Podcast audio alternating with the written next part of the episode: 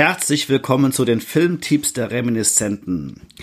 In dieser Folge des Podcasts, einer kleinen Sonderfolge, wollen wir ein paar Filmtipps geben für die Leute, die gerade zu Hause sitzen und nicht wissen, was sie gucken sollen. Wir befinden uns ja gerade alle mehr oder minder in Quarantäne und verbringen sehr viel Zeit mit Dingen, die sinnvoll sind oder vielleicht nicht sinnvoll sind. Und deswegen haben Sebastian und ich uns gegenseitig Genres genannt und wir würden euch jetzt einfach mal Filmtipps geben von Filmen, die wir besonders gut finden.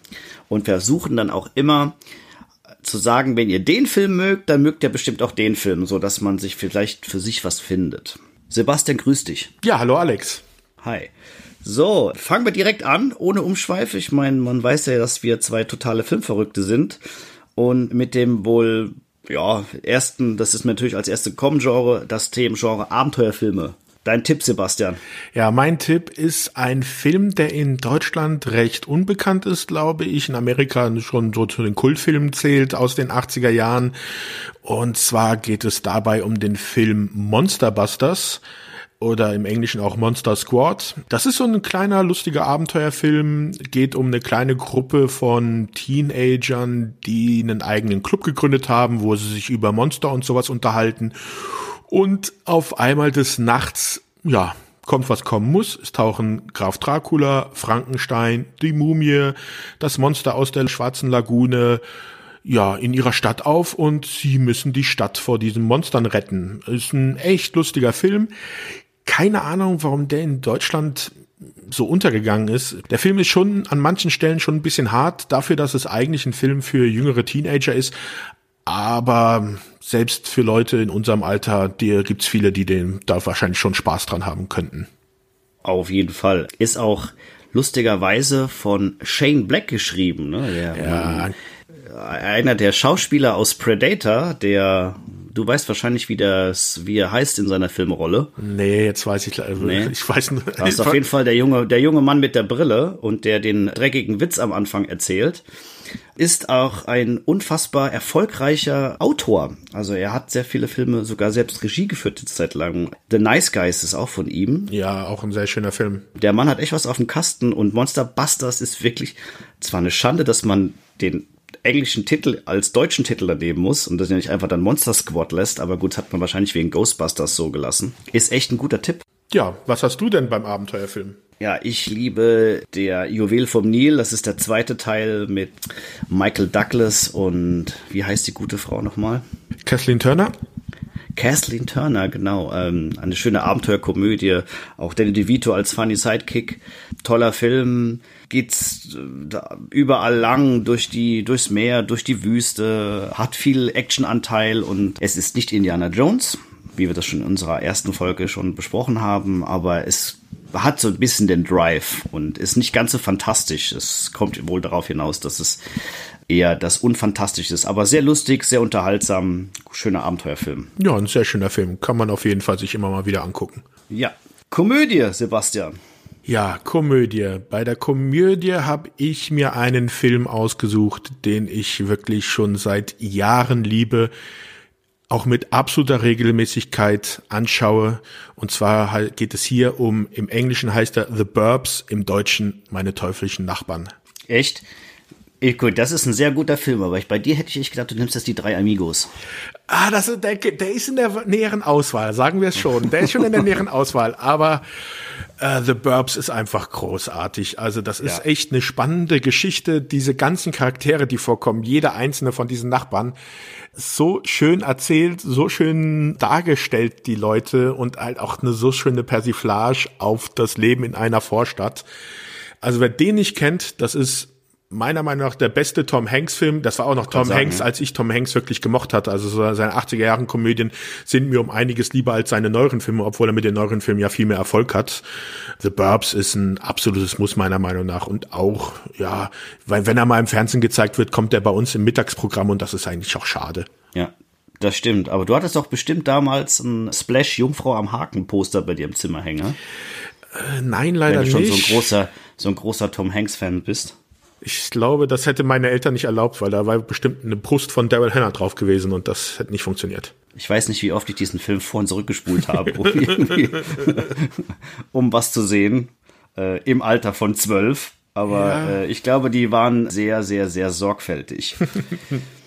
Ja, meine Komödie, auch ein eher unbekannterer Film, aber macht den nicht minder genial, ist Cops. Das ist eine schwedische Komödie. Geht um ein Dorf, das kein so klein ist im tiefen schwedischen Wald, dass es dort kein Verbrechen mehr gibt. Und aufgrund von Sparmaßnahmen muss dann die Polizeistation geschlossen werden. Und die vier Polizisten, die auch die Hauptfiguren sind, müssen sich halt was einfallen lassen, damit diese Station nicht geschlossen wird. Und versuchen dann Verbrechen zu inszenieren. Und das ist so gut erzählt und das ist so mit minimalistischsten Mitteln so lustig und tolle Schauspieler, die ein oder anderen kennt man auch, wenn man öfters mal schwedische Krimis guckt. Da entdeckt man die auch wieder und ist auch eine kleine Love Interest Szene drin und ein Running Gag, der einfach grandios ist. Also das ist ein absoluter Geheimtipp und Cops, K-O-P-S, kann ich nur ans Herz legen, wenn man mal wirklich schallend lachen möchte. Ja, ein sehr lustiger Film, ja. Gut, nächste Kategorie wäre Action. Action. Willst du mal als erste starten? Äh, gerne. Wenn wir so in unserer Zeit bleiben, die wir Filme, die wir früher gerne geguckt haben, da finde ich zum einen die Wildgänse kommen, kann ich immer nur ans Herz legen, wenn es um wahre Action geht. Das ist ein Film mit einer riesen Stardichte, Roger Moore, äh, jetzt fallen mir die anderen nicht ein. Roger Moore macht auf jeden Fall mit. Ja, alleine. Und nur alleine, Roger Moore in 50 nur Rollen. Roger Moore. Verdammte Axt irgendwie. Jetzt fällt mir der andere Name nicht ein. Ja, wenn man den Film guckt, man wird jedes Gesicht kennen. Das hat man auf jeden Fall schon mal in anderen Filmen gesehen. Richard Burton zum Beispiel. So, jetzt habe ich noch einen weiteren. Und es geht um ein Spezialeinsatzkommando, was einen afrikanischen Politiker aus der Gefangenschaft befreien muss im tiefen afrikanischen Dschungel und die werden da dahin geflogen, die trainieren. Das ist, die Geschichte ist jetzt nicht wirklich außergewöhnlich, aber ist gut spannend erzählt. Da rumpt's ordentlich. Das sind gute Actionsequenzen und macht, macht irgendwie Spaß, auch den alten Männern da zuzugucken, wie die da durch den Urwald krebsen. Nimmt sich nicht so ernst der Film, oder doch? Aber ist ein guter Actionfilm. Hm. Wenn man Delta Force mag, unsere Filme von mit Chuck Norris, die wirklich die Geschichte ein bisschen beiseite lassen und mehr auf den, den, den Rums und Krawall im Bild. Ja, jetzt wo du Wildgänse erwähnt hast, würde ich fast schon gern eigentlich meine Wahl umändern in das dreckige Dutzend, aber ich glaube, ich bleib oh. trotzdem bei meiner Wahl, die ich für den Actionfilm ausgesucht habe. Ist natürlich für Leute, die das dreckige Dutzend mögen, die mögen auch die Wildgänse kommen wieder. Oder die, und das ist der zweite Teil. Das tatsächlich, jetzt habe ich sogar den zweiten Teil vorgenommen. Es gibt die Wildgänse kommen und die Wildgänse kommen wieder. Nee, mein Actionfilm ist ein John Carpenter-Film und zwar Assault on Precinct 13. Ich weiß jetzt, Anschlag bei Nacht auf Deutsch. Ein Film, wo es wurde leider auch ein Remake dann in den 2000ern gemacht, das nicht ganz so gut war, aber das Original von Carpenter ist echt ein großartiges minimalistisches Werk, in dem es um eine kleine Polizeistation geht, die den letzten Tag hat, bevor sie geschlossen werden soll und ein Flüchtling in die Polizeistation kommt, der sich mit einer Gang angelegt hat und diese Gang ihn jetzt halt ja ausschalten will. Und diese Polizeistation wird halt von dieser Gang belagert und viele eher unbekanntere Schauspieler, aber sehr stimmungsvoll. Die Filmmusik von John Carpenter großartig und wirklich so ein, eigentlich schon fast ein Kammerspiel und kann ich echt nur empfehlen. Sollte man sich mal angucken. So wie eigentlich jeden Film von John Carpenter. Ja, John Carpenter, der wird bei mir noch mal nachher noch mal erwähnt werden. Das ist ein, das ist ein Meister. Also ich glaube, ich weiß auch bei was. ja, dann als nächstes wird wir die Kategorie Horrorfilme. Ja, da kommen wir schon gleich zum nächsten. Ach, John Carpenter. Ja. Bei mir ist es Poltergeist. Der Film macht mich fertig. Wenn man den noch nicht gesehen hat und wirklich harten Gruselfilm gucken will, der einen nachts nicht schlafen lässt, dann kann ich den nur ans Herz legen. Geht um eine Familie, die in ein neues Haus zieht, was dummerweise auf einem indianischen Friedhof gebaut wurde. Klingt absurd, ist genauso wie die junge äh, Gruppe von Teenagern, die in den Wald fährt übers Wochenende. Das ist so ein Thema, was man des Öfteren aufgreift bei Horrorfilmen. Aber der Film ist unfassbar gruselig. Es gibt eine Szene mit einem Clown, seitdem kann ich keine Clowns mehr sehen. das ist, das ist wirklich ein sehr guter Horrorfilm. Und man ist schon froh, wenn der vorbei ist. Also es haben wenige Filme, die einen so gruseln, dass man froh ist, wenn die vorbei sind. Ja. Was ist deiner? Also allein erstmal noch zu Poltergeist, allein das Bild von dem Mädchen vor diesem Rauschen im Fernseher ist halt, also das ja auch, glaube ich, dann das Plakat damals war, das ist schon äh, sehr prägend gewesen. Ja, auch die Schauspieler und die Regie ist alles tipptopp. Das ist meisterhaft inszeniert. Gab auch ein Remake davon, davon sollte man aber auch die Finger lassen. Das Original ist tausendmal besser und selbst die Tricks sind alles so gut und die funktionieren heute noch. Beim einen oder anderen muss man schmunzeln, keine Frage, aber das ist echt solide Handarbeit. So, willst du jetzt raten, welcher der Carpenter-Filme ich im Horrorgenre ausgesucht habe? Naja, wenn es wirklich ums Gruseln geht, wahrscheinlich Sie leben. Sie leben? Den Rowdy Rowdy Piper Film? Da wäre ja. bei mir eher bei Komödie als bei Horror. Echt? Ja, hier beim Horror habe ich mich für In the Mouth of Madness von Carpenter entschieden. Ein Film, der schon sehr speziell ist. Also der geht so ein bisschen in, in dieses Horrorgenre, wie man es von H.P. Lovecraft kennt. Dieses abstruse, surrealistische Horror-Genre. Also da sieht man dann Dinge, denen man nicht wirklich vertrauen kann und die Charaktere sind immer dem Wahnsinn nah, wie es dann auch schon der Titel sagt, mit Sam Neill in der Hauptrolle, der das auch wirklich sehr gut spielt und äh, Jürgen Prochnow. Also wer den Film nicht kennt, der sollte sich das wirklich mal anschauen. Das ist schon eine andere Art von Film. Ich wusste echt nicht, dass das auch von Carpenter ist. Also das ist tatsächlich ein richtig großer Film. Ich hätte nicht gewusst, dass der von Carpenter ist. Das, äh, aber zuzutrauen ist dem ja alles. Von dem sollte man sich eigentlich alle Filme anschauen, die er gemacht hat. Ja, vor allen Dingen, wenn man die Filme noch nicht gesehen hat und man guckt einen Film, guter Einstieg ist zum Beispiel auch äh, Big Trouble in Little China. Wenn man den geguckt hat und einem dieser Film gefällt, dann sollte man sich wirklich auch alle anderen angucken, weil dann hat man seinen Meister gefunden. Ja, dann kommen wir nächste Kategorie wäre Science Fiction. Und wie man vielleicht schon mitbekommen hat, wir nehmen jetzt nicht so Filme, die sehr, sehr bekannt sind, sondern wir versuchen jetzt gerade Filmtipps zu geben über Filme, die jetzt nicht so in der Öffentlichkeit stehen, die aber immer wieder überraschen, was Filme, die man nicht kennt, gibt's ja eine Menge und man guckt sie und dann denkt man sich, wow, das hätte ich vielleicht mal vor 20 Jahren schon gucken sollen, da hätte ich mein Leben komplett geändert. Deswegen Science Fiction. Was ist dein Science Fiction Film? Ja, mein Science Fiction Film ist ein Film von 1984, der auch wieder in Deutschland eher untergegangen ist. Und zwar geht es da um den Film The Last Starfighter. The Last Starfighter handelt von einem Jungen, der ja seine Freizeit an einem Spiel, also einem Arcade-Automaten verbringt. So eine Art ja Space Invaders, wo er die Welt halt vor Außerirdischen retten muss. Und als er diesen Automaten besiegt, also er spielt das Spiel zu Ende, kommt halt raus, dass dieser Spielautomat von Außerirdischen auf die Erde gestellt worden ist, um nach Kampfpiloten zu suchen, die sie in ihrem Krieg gegen eine Alien, andere Alienrasse unterstützen sollen. Und so wird er dann halt halt ins Weltall, ja, äh, halber entführt und muss dann auf einmal wirklich in einem Krieg gegen Aliens kämpfen. Der Traum jedes Jungen, der ja. damals Computerspiele gespielt hat. Natürlich, ja. Man merkt schon, dass in den 80er Jahren die Geschichten teilweise wirklich hanebüchend waren. Aber dass man das dann doch geschafft hat durch Inszenierung, Schauspieler, Effekte etc so tolle Filme draus zu machen, weil, also wenn ich den Titel jetzt lesen würde, so hinten auf der, auf der Videohülle meiner VHS-Kassette, würde ich mir den nie angucken, weil ich mir denke, was für ein Schwachsinn. Aber das ist wirklich ein guter Film und der macht wirklich Spaß und vor allen Dingen, wenn man die Filme aus dieser Epoche mag, weil wenn man mal überlegt, ich meine, Blues Brothers ist auch die Geschichte, also wenn das, das wird sich ja sonst keiner angucken, aber der Film ist genial, ne? Also es gibt halt, glaube ich, wenig Leute, die sagen, dass das ein Kackfilm ist ja, manchmal müsste man halt dann doch so bei so einem Pitch dabei sein. Ja, auf jeden Fall. Ähm, ich meine, äh, wir äh, bei der Filmbranche, aus der ich ja jetzt ja komme, gibt es immer den Witz, wenn sehr oft kommt die Situation, dass dir irgendjemand beim Film eine Filmidee erzählt und sagt, ja, ich habe da so eine Idee, zwei Männer laufen durch die Straßen, bla bla bla bla. Und dann sagt man zu dem meistens, naja, macht er keinen Kopf, erzählt's halt irgendjemandem. Ich meine, irgendwann gingen mal auch zwei Männer in ein Büro, wo Filmproduzenten gesessen haben, gesagt, wir machen einen geilen Film über einen Tornado, wo Haie drin sind. ist zu einem mega erfolgreichen Merchandising geworden. Also das ist nicht von uns, das hat man mal immer im Internet gelesen, aber damit macht man sich immer Mut. Irgendwie.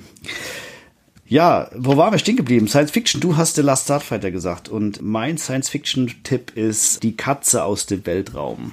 A Cat from Outer Space habe ich jetzt wieder auf Disney Plus entdeckt. Leider muss ich sagen, in der englischen Tonspur. Ich weiß, das ist immer ein Thema. Englisch gucken, ja, nein. Viele Filme gucke ich zum Beispiel auch lieber in Englisch als in Deutsch.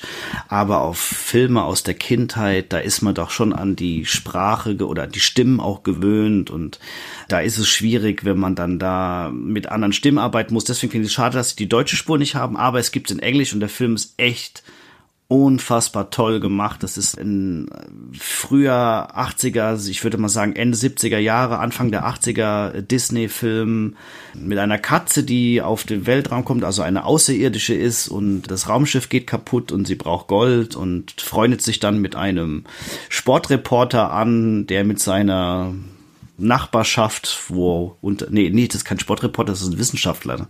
Ein Wissenschaftler, der mit der Nachbarin, die auch bei ihm arbeitet und so einem Sportverrückten, versucht der Katze zu helfen, das Raumschiff wieder in Gang zu bekommen. Und das ist so gut zusammengebaut und es gibt dauernd Wendungen und einen guten Bösewicht und diese Katze ist auch so gut inszeniert, weil da kann ich ein Lied von singen. Also mit Tieren zu arbeiten ist keine Freude.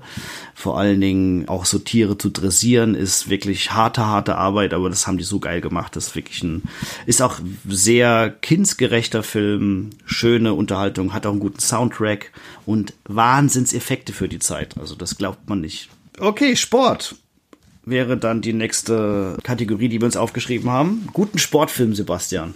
Sagt, lass mich raten, Karate Kid.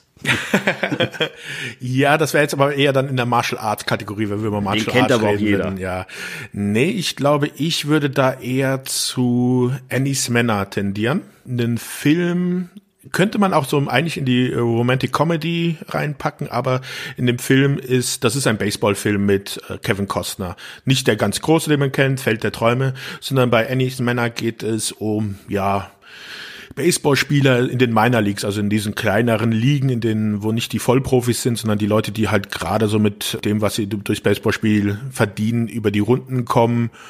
Und mit Susan Sarandon, die so ein bisschen, ja, wie soll ich sagen, als Mentorin für die äh, Baseballspieler da ist, aber auch, ja, zum Zeitvertreib im Bett.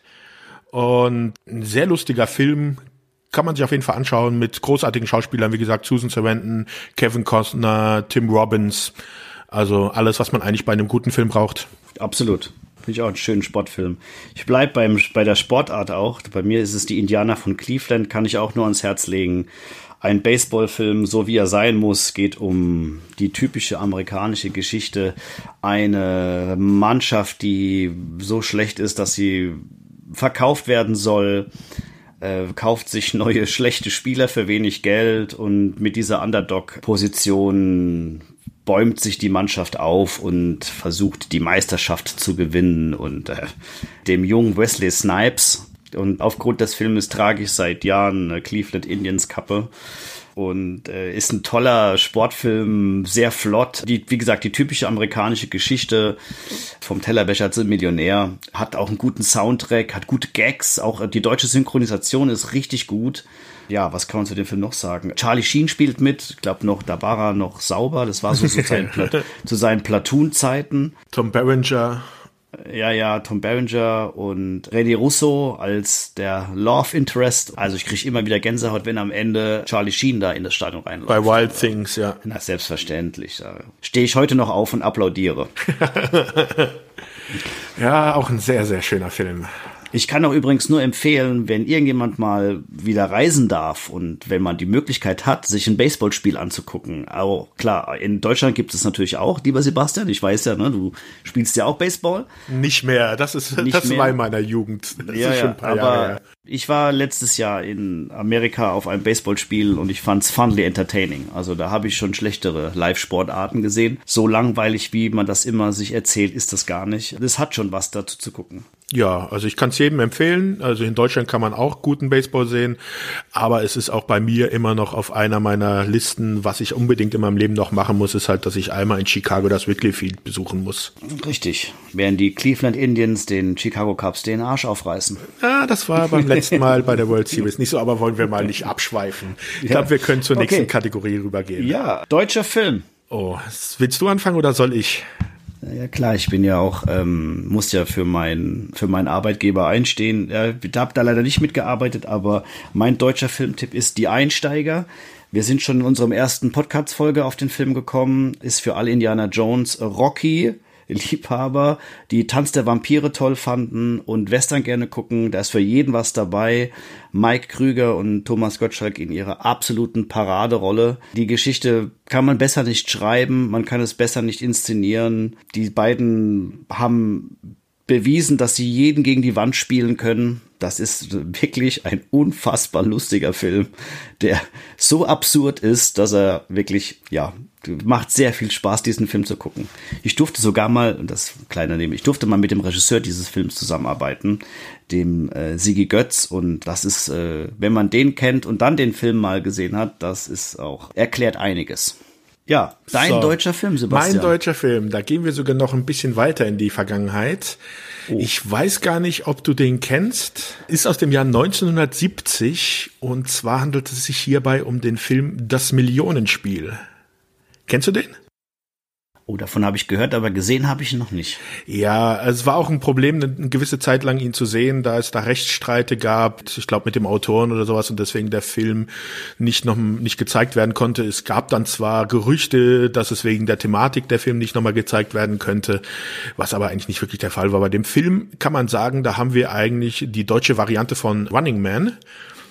Und zwar geht es hier um eine Spielshow, wo Kandidaten versuchen, vor Killern davon zu rennen und in ein ins Studio zu kommen, um dann halt der Gewinner, ich weiß, glaube ich, damals waren es 100.000 Mark oder sowas oder sogar schon eine Million Mark, die man dann gewinnen konnte, wenn man halt diese Spielshow überlebt.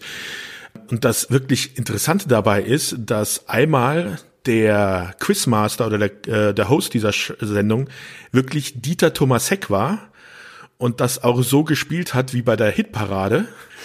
Und einer, das klingt schon gut. Ja, und einer der Killer, die hinter dem Helden hinterher waren, war Dieter Hallervorden. Und schon hole ich mir den Film. Ja. Kann ich echt, echt, empfehlen, ist echt ein äh, super, also ist, ist echt ein guter Film. Ein sehr interessanter Film auf jeden Fall. Dann das nächste und vorletzte Kapitel oder Genre, würde ich sagen. Fantasy-Film. Schieß los, Sebastian. Ja, bei Fantasy-Filmen, da gab es auch Massen von Filmen, die ich mir hätte aussuchen können. Aber da habe ich mir auch gedacht, ja, die ganz großen, die lassen wir mal. Den, für den ich mich entschieden habe, der ist jetzt wahrscheinlich auch schon den meisten bekannt. Herr der Ringe. den Unbekannten. Ja. Nee, ist von 1983 und zwar Krull ein Film, Peter Yates, eher unbekanntere Schauspieler außer Liam Neeson, der in der Nebenrolle noch auftaucht.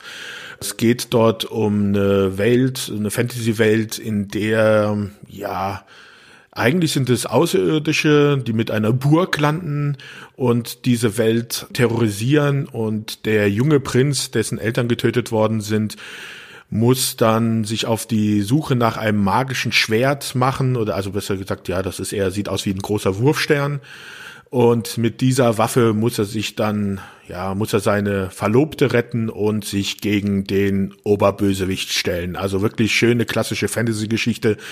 Schöne Bilder, bisschen trashig schon, aber also ich habe jedes Mal meinen Spaß, wenn ich mir den angucke. Ich mag den auch sehr gerne. Ist ein guter Film.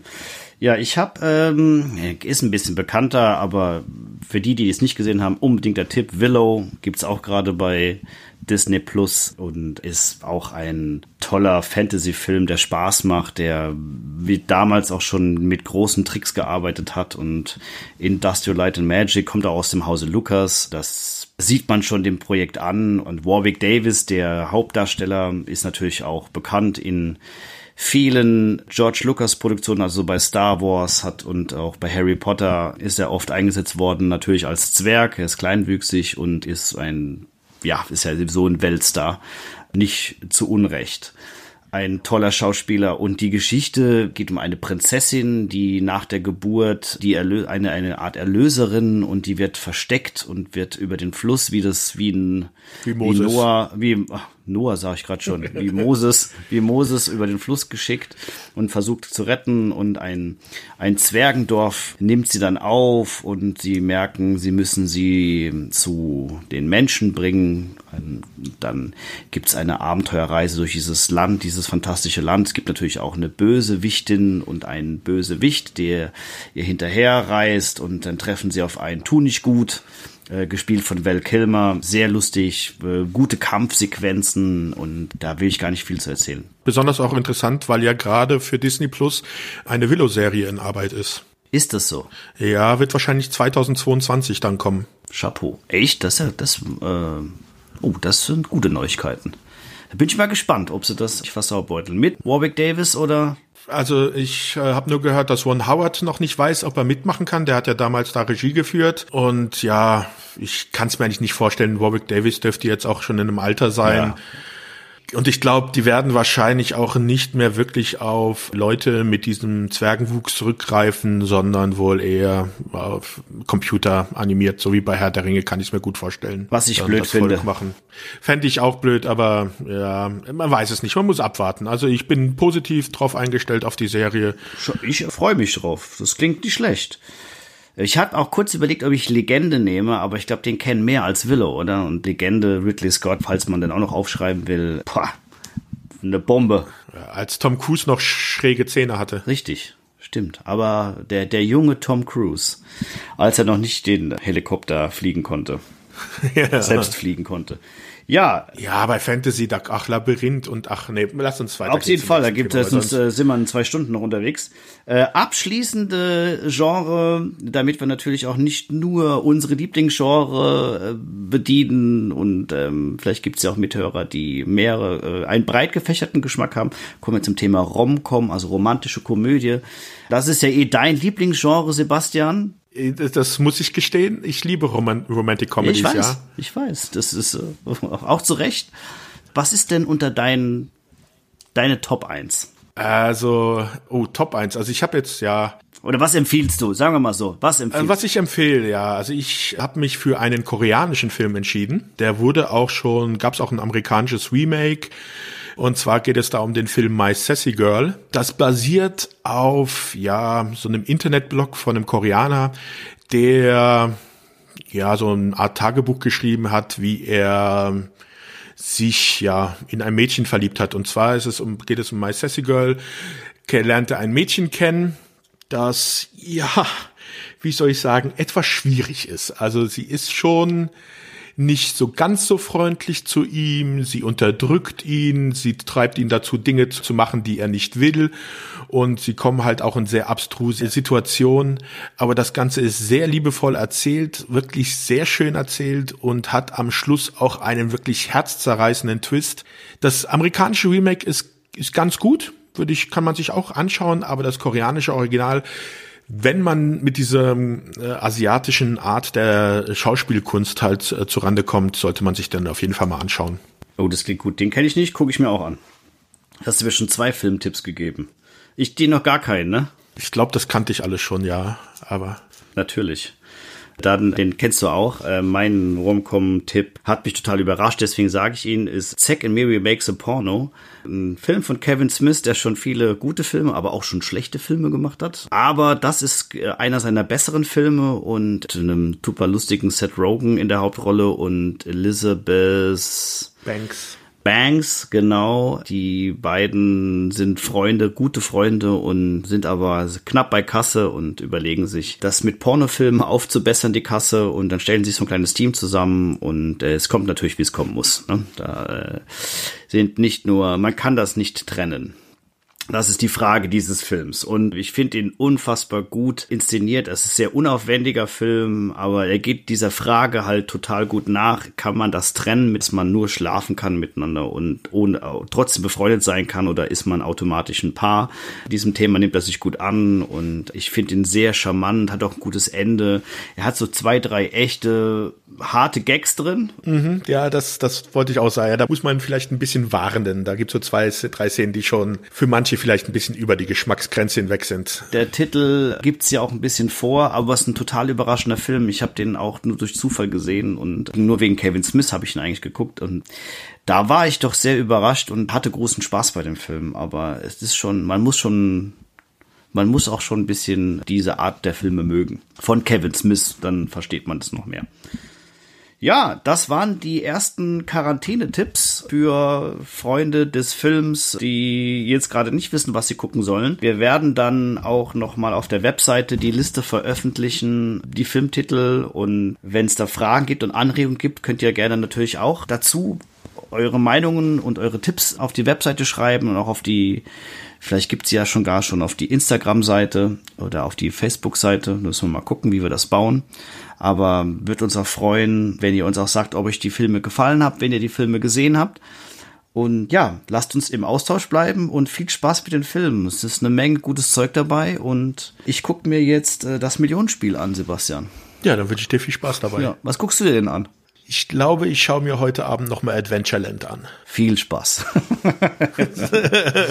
Ja, ich mach mal die Glotze aus. Ich habe genug. Ich glaube, ich, ich tatsächlich lese ich mal ein Buch. Auch wenn man das jetzt nicht glaubt. Aber ich lese mal ein Buch. Ja, das ist auch was Schönes. Ein Malbuch. ja, dann viel Spaß mit den Tipps und mach's gut, Sebastian. Bis bald. Ja, bis bald. Ciao.